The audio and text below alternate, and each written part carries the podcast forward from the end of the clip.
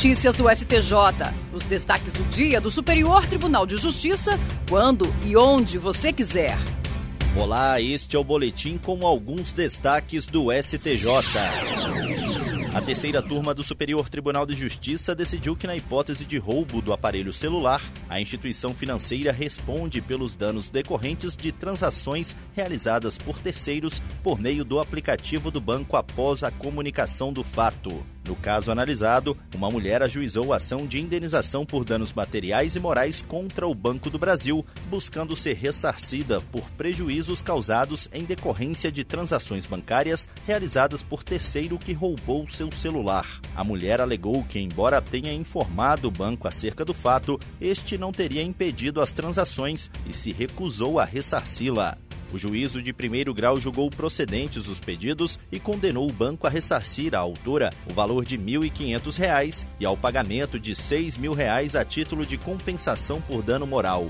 O Tribunal de Justiça de São Paulo, no entanto, deu provimento à apelação interposta pelo banco por considerar que ficou caracterizado, no caso, o fortuito externo, não havendo, portanto, falha na prestação do serviço bancário. No STJ, a mulher sustentou que o ocorrido não se caracteriza como fortuito externo, mas sim risco inerente à atividade bancária, uma vez que é dever do banco adotar as ferramentas necessárias para evitar fraudes. O colegiado da terceira turma deu provimento ao recurso A relatora, ministra Nancy Andrighi, apontou que, ao ser informado do roubo, cabia ao banco adotar as medidas de segurança necessárias para impedir a realização de transações financeiras via aplicativo de celular.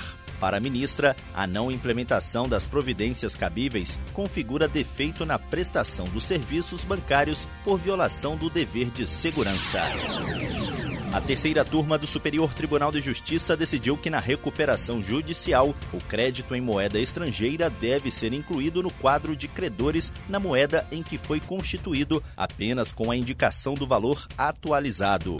Segundo o colegiado, a imediata conversão em moeda nacional já no momento da habilitação do crédito geraria disparidade entre o seu valor e o da obrigação que o originou. Com esse entendimento, o colegiado negou o provimento ao recurso de uma empresa em recuperação que defendia a conversão de um crédito de quase um milhão e meio de dólares contra ela no momento do pedido de habilitação.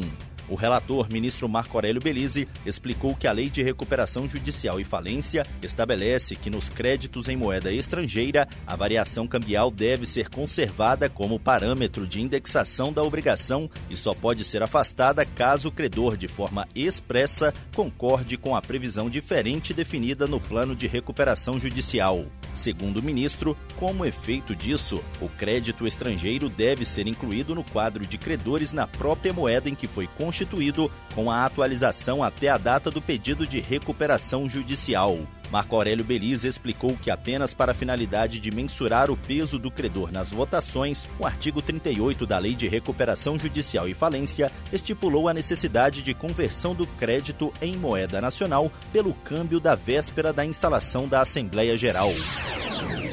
A primeira sessão do Superior Tribunal de Justiça vai definir sob o rito dos recursos repetitivos se é possível a fixação de honorários advocatícios na fase de cumprimento de sentença decorrente de decisão proferida em mandado de segurança individual com efeitos patrimoniais. A questão está cadastrada como tema 1232. Colegiado determinou a suspensão da tramitação de todos os processos sobre a mesma questão jurídica que tramitem em segunda instância. O relator, ministro Sérgio Cuquina, citou julgados do STJ nos dois sentidos, ora admitindo, ora negando a fixação de honorários nessa hipótese, o que indica, segundo ele, a necessidade de pacificação da controvérsia com a definição de um precedente qualificado. A possibilidade de aplicar o mesmo entendimento jurídico a diversos processos gera economia de tempo e segurança jurídica. E esse foi o Notícias do STJ de hoje. Se quiser ouvir mais, basta acessar o Spotify ou o SoundCloud do STJ. Tchau, tchau. Notícias do STJ, uma produção da Secretaria de Comunicação Social do Superior Tribunal de Justiça.